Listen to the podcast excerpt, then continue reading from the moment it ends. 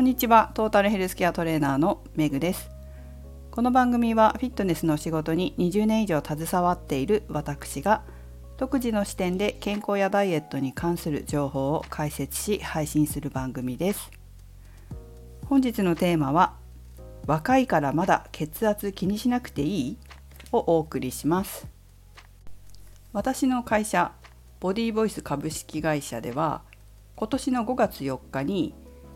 健康企業宣言というものを協会憲法東京支部の方に提出したんです。この健康企業宣言というのは、まあ、その名の通りうちの会社で健康づくりをしますよ取り組みますよ従業員の健康を考えていきますよという宣言なんですね。この宣言は、まあ、したらしっぱなしじゃもちろんダメでそしたらちゃんと取り組む必要がありますよね。でちゃんと取り組むと認定証がもらえるんですよ。銀の認定金の認定っていうんですけど1年目は銀の認定2年目以降になってくると今度金の認定とか、まあ、そういう認定が取れるんです。で私の場合は1年目なので銀の認定を取れるように、えー、健康づくり会社の健康づくり企業のっていうかね従業員の言っても私一人ですけど取り組みをしていくわけです。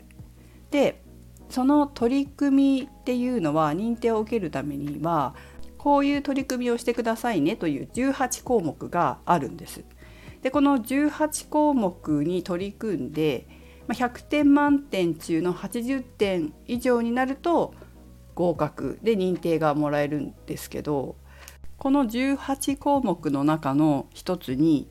健康測定機器等を設置していますか？という項目があるんです。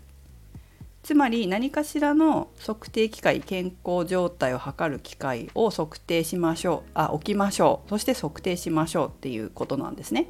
で例えば血圧計体温計、えー、それから体重計なんかが当てはまると思いますがうちの会社には全部当然あるわけですよ。なんて言ってもフィットネスの仕事してるわけですから。あるんですけど特にバイタルサインと呼ばれる血圧脈拍体温。これ測定しようって思ったんですよ。定期的に。なぜなら体重とかはねこれまで測ってきてるしお家でも測ってるけどそういえば血圧とかってあんまり継続的に測ったことないなと思って血圧を測ることにしたんです、まあ、脈拍も体温も測ってますけど。で5月から始めて5月6月じゃないですか。2ヶ月やって気が付いたのが本当にストレスあると血圧変わるなっていうことだったんですよ。そのねデータを、まあ、あのインスタグラムとかでご覧になっていただくと分かると思うんですけど結構ねちょっと確かに違うって分かると思いますよ。あれ確かに上がってるなと思って。で6月いろいろと考えなきゃいけないこととかやらなきゃいけないことが多くてそれがこう多少ストレスとかにもなってることもあり、まあ、ストレスっていうかなんだろうねやっぱプレッシャーみたいなのもあるし肉体的なっていうよりやっぱ精神的ななんだよね精神的なプレッシャーが結構いいストレスになっているんだけれどもなんかそれが本当出てるなっていう感じがします。でもこれ測定しなかったら絶対気づかなかったっていうふうに思うんですね。測ってよかったなって思うことは気づけたもちろん自分がこのストレスによって精神的なストレスによって血圧がこう高くなってるなっていうのが分かるっていうこととうちの家族って結構血圧高くてそっから心疾患って移行するケースが結構あるんですよ。まあ、心疾患というか心血管疾患だねだからそれを考えた時にあこれは自分もちゃんと血圧を若い頃から測定して対処しておかないと家族と同じ感じになるなっていうことがこう腑に落ちたんですね。なので測定して気づけてで今から対応できてよかったなって思ったんですよ。これ気が付かないで放置してたら本当家族のように、まあ、血圧高くなって薬飲んで、えー、心臓に来てっていう風になってたかもしれないなって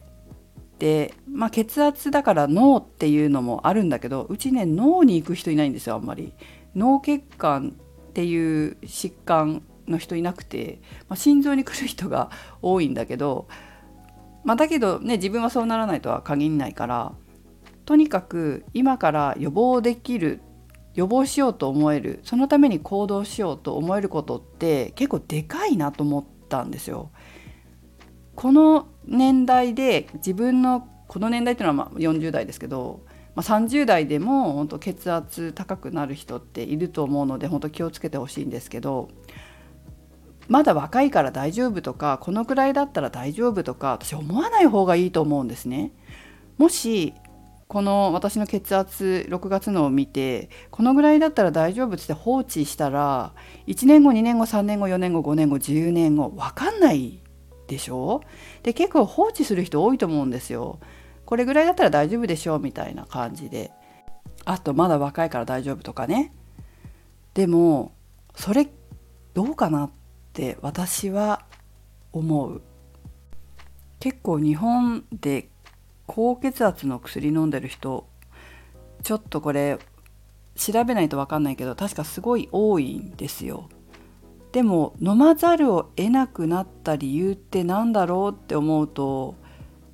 自分がだんだん血圧が高くなってきてるのに気づかなかったりとか気づいてても放置したりっていうことなんじゃないかなって思うんです。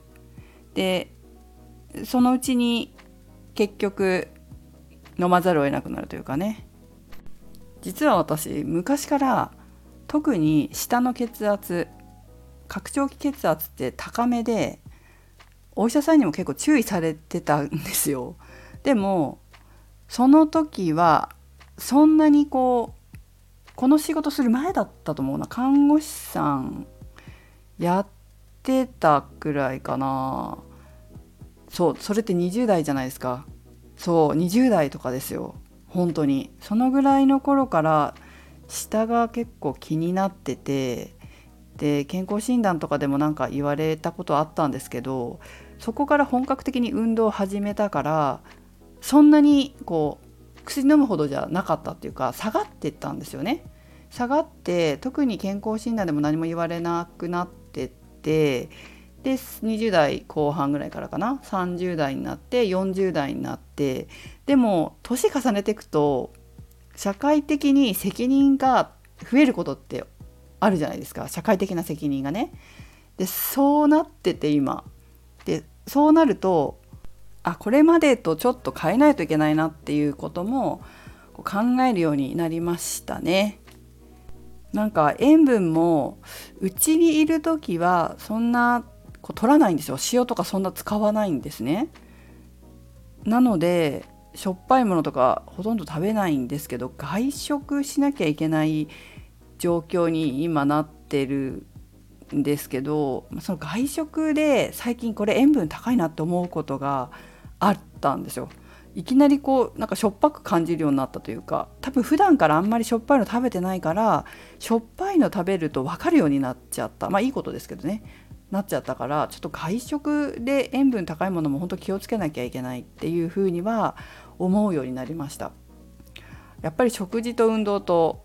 これも大事だしあとメンタルも大事だと思うので、まあ、メンタルの方も自分で、えー、対処していこうかなとは思っていますけど、まあ、食事と運動の面からも